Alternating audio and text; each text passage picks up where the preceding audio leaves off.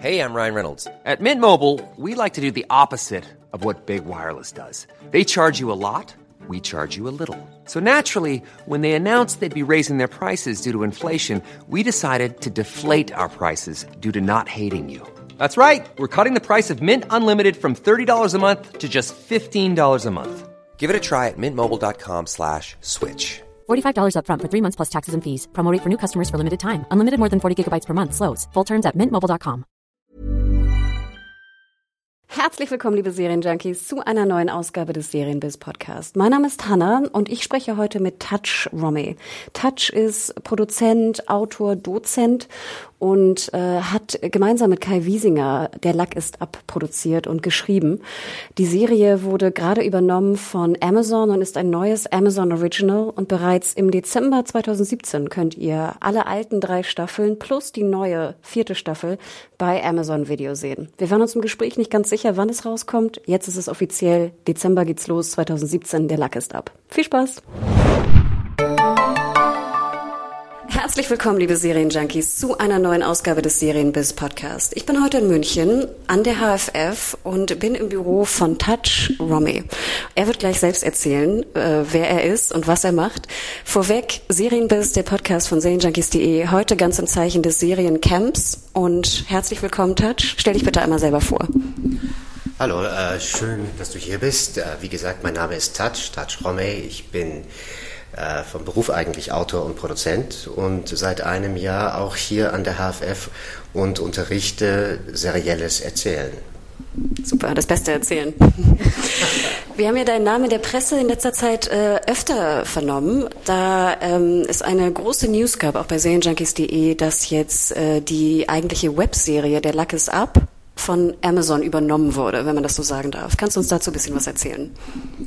Ja, es hat uns eigentlich sehr gefreut. Wir haben damals, als wir angefangen haben, kann man sagen, so ein paar, äh, ich nenne es mal in Anführungsstrichen, Freunde zusammengekommen und ähm, äh, die Serie produziert und jedes Mal haben wir gesagt, wir möchten Qualität machen und hoffentlich äh, unsere Zuschauerzahlen und unsere Klicks vergrößern und als wir dann die dritte gedreht haben und sie auf sat1.de dann sich nicht für eine vierte Staffel entschieden haben, weil einer der Sponsoren abgesprungen ist, haben wir nach neuen Partnern gesucht und haben Amazon darauf angesprochen.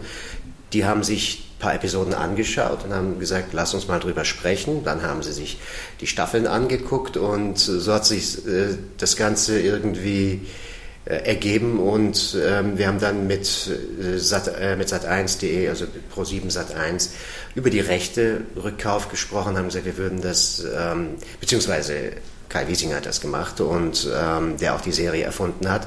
Und dann haben wir gesagt, wir produzieren das jetzt gemeinsam mit Amazon und freuen uns sehr darüber, dass wir jetzt mit einem Thema, das eigentlich sehr, sehr viele Menschen anspricht, hoffentlich weltweit ähm, über, in über 200 Ländern, diese Nische sozusagen abgreifen können und damit noch mehr Menschen diese wunderbaren Themen zeigen können. Worum dreht sich denn der Lack ist ab? Der Lack ist ab geht eigentlich äh, um Menschen, die, ähm, also hier speziell bei der Lack ist ab geht es um ein Paar, Tom und Hannah, die seit über 20 Jahren zusammen sind und da verändert sich eine Beziehung, da verändert sich so einiges, aber da verändert sich auch einiges am Körper am Menschen. Das ist so plötzlich, wenn man feststellt, man braucht eine Lesebrille. Wie sehe ich aus mit Lesebrille? Oder brauche ich tatsächlich noch ein Sixpack, wenn das eh keiner mehr sieht? Oder ist die Flasche Wein am Abend, die man zum Einschlafen braucht oder sowas, ein Problem? Ähm, es gibt aber auch noch ganze andere Themen, ähm, die einfach in der Lebensmitte wie so ein äh, D-Zug auf einen zurasen und man merkt einfach, ich kann am nächsten Tag nicht funktionieren, wenn ich jetzt die ganze Nacht durchgefeiert habe. So Sachen kommen halt einfach und das Schöne ist, dass wir immer uns äh, diese Themen raussuchen und uns auch immer fragen, wo ist eigentlich der Lack ab bei dieser Episode, wo, bei diesem Thema und wenn wir das finden, dann ähm, entstehen die Geschichten. Was ist deine Lieblingsfolge?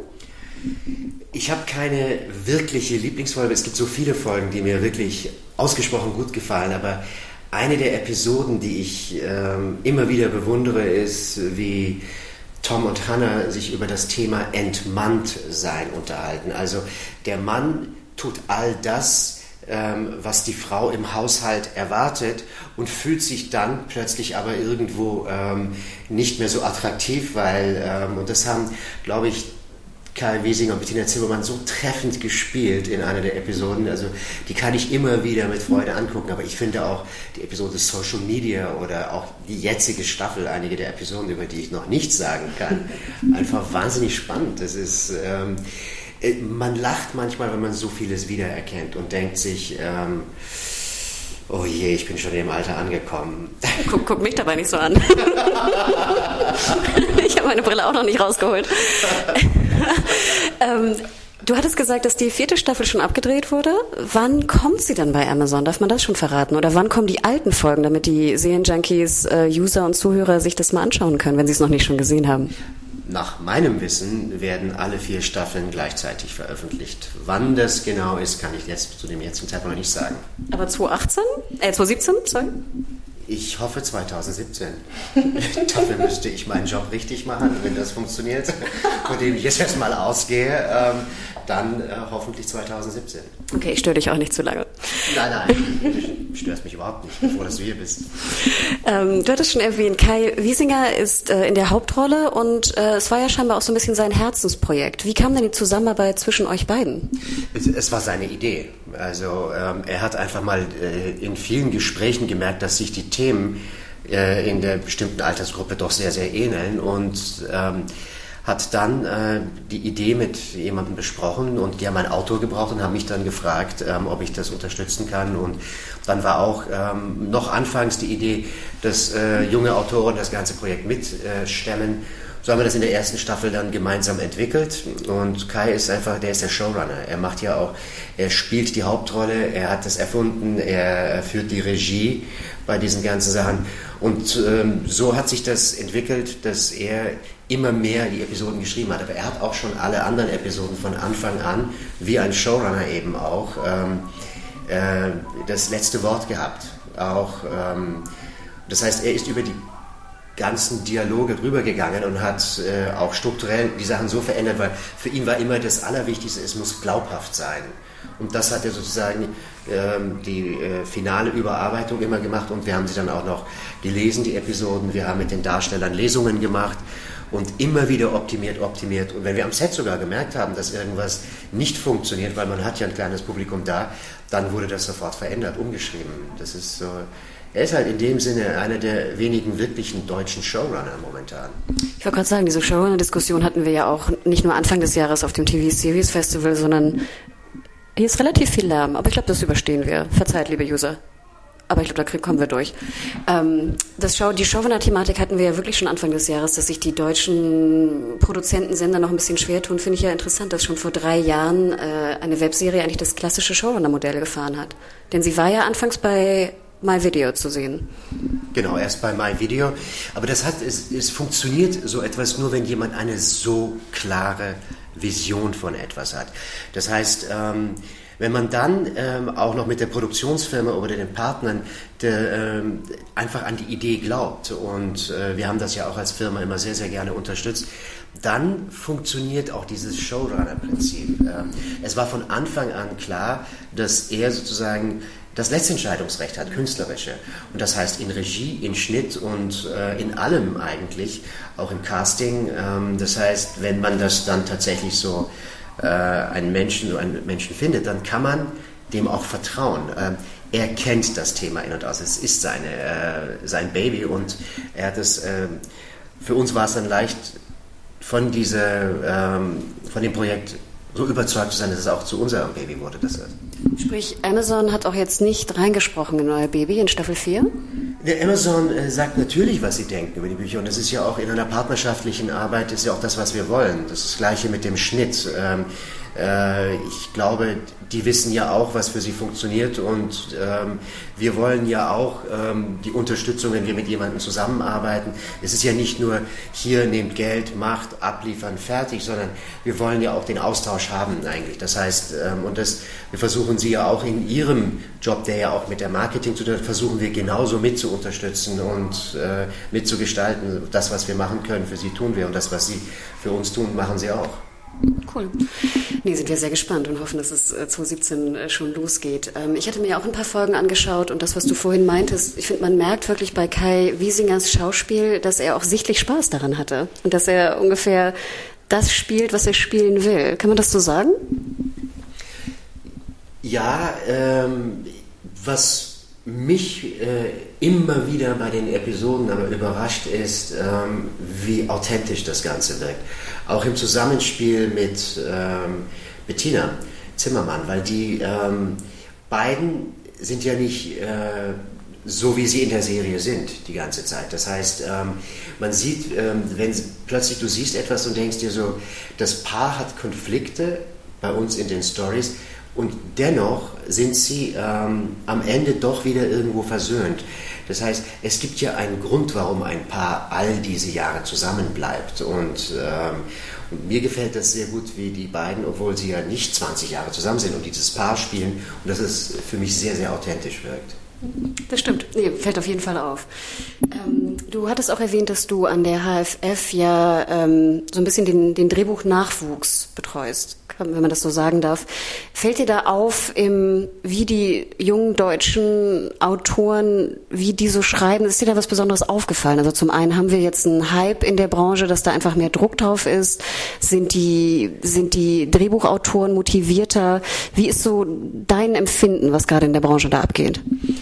Ähm, ich bin einer, der hier ähm, mit, mit all meinen Kollegen den Nachwuchs betreut. Ich mache das überwiegend im Bereich serielles Erzählen. Das heißt, ich, bin, ich versuche den, äh, die Studierenden äh, dahin zu bekommen, dass sie die Serien, ähm, die auf dem Markt sind und auch ältere Serien, nationale, internationale, sich genau anschauen, analysieren, ähm, das System begreifen, wie so etwas funktioniert und dann aber ihre eigenen Geschichten erzählen. Und mich hat es sehr überrascht, ähm, wie viel Genrestoffe eigentlich entwickelt werden. Äh, die Studierenden haben Bock darauf, eine Geschichte zu erzählen, eine Mystery-Serie zu erzählen oder ein auch mal Krimi kommt auch vor, sogar Comedy, alles Mögliche. Ähm, aber deren Perspektive ist natürlich eine andere als unsere.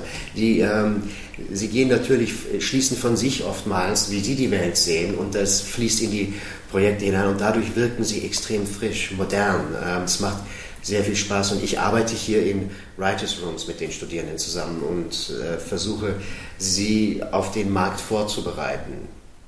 Würdest du sagen, der Writers Room ist jetzt final endlich im deutschen Markt angekommen? Ich glaube, der ist noch nicht ganz angekommen, aber wenn man all diese Plattformen, die jetzt auf den Markt drängen, mit den Sendern, die alles suchen, und wenn man mit der Qualität mithalten möchte, dann wird man viel mehr Writers Rooms brauchen.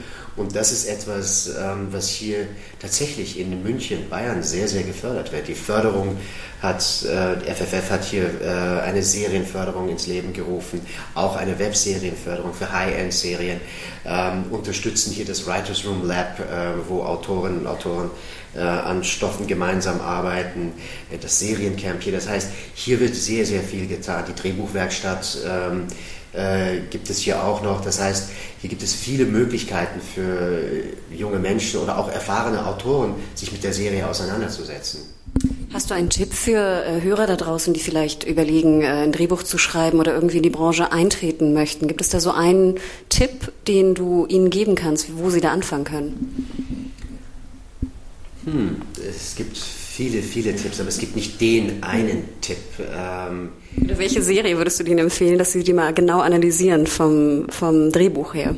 Eine Serie, die Ihnen persönlich sehr, sehr gut gefällt, ähm, weil wo Sie einen, einen, wirklich guten Zugang dazu haben. Ähm, und wenn man sich so sagt, okay, das kann ich auch. Ähm, äh, etwas, womit man viel Erfahrung hat. Das, ich glaube, das ist auch eines der Gründe, warum der Lack ist ab so gut funktioniert, weil wir einfach aus weil wir Themen erzählen, die wir kennen. Und ich glaube, das ist ein Geheimnis, was ähm, man muss die Materie sehr, sehr gut kennen, weil ein Drehbuch schreiben ist sowieso schon extrem schwer, aber dann auch noch recherchieren und das alles ähm, sich mit Themen auseinandersetzen, die man gar nicht kennt, das macht das schwieriger. Also etwas, was sehr nah am Herzen liegt, glaube ich, sollte man machen. Was war denn deine zuletzt gesehenste, gesehene Serie, die dich besonders bewegt hat? Die mich wirklich bewegt hat, äh, wo ich äh, mal wieder Binge-Watching gemacht habe, das war tatsächlich The Crown. Das fand ich einfach genial, die Serie. Von der Konkurrenz von Amazon. Nein, ich habe vieles auch gesehen. Ähm, die, ähm, aber es ist, das ist das Letzte, was ich einfach bewusst wahrgenommen habe. Das ist außerdem, was Amazon angeht, ich produziere gerade für sie und das heißt, es bleibt nicht mehr viel Zeit, sich andere weitere Serien anzugucken. Tabu habe ich auch gesehen, hat mich aber auch schwer beeindruckt. Okay, das sind ja super Tipps. Dann danke ich dir sehr, Touch. Ähm, und ihr liebe Hörer, viel, viel Spaß weiterhin. Wir hören nächste Woche auch wieder was vom Seriencamp. Bleibt dabei, schreibt uns gerne an podcast.serienjunkies.de und ich danke dir, Touch. Ich danke dir.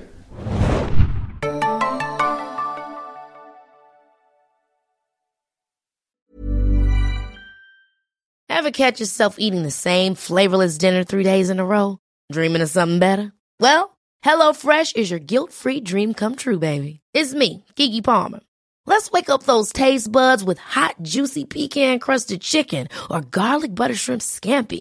Mm. Hello Fresh. Stop dreaming of all the delicious possibilities and dig in at HelloFresh.com. Let's get this dinner party started.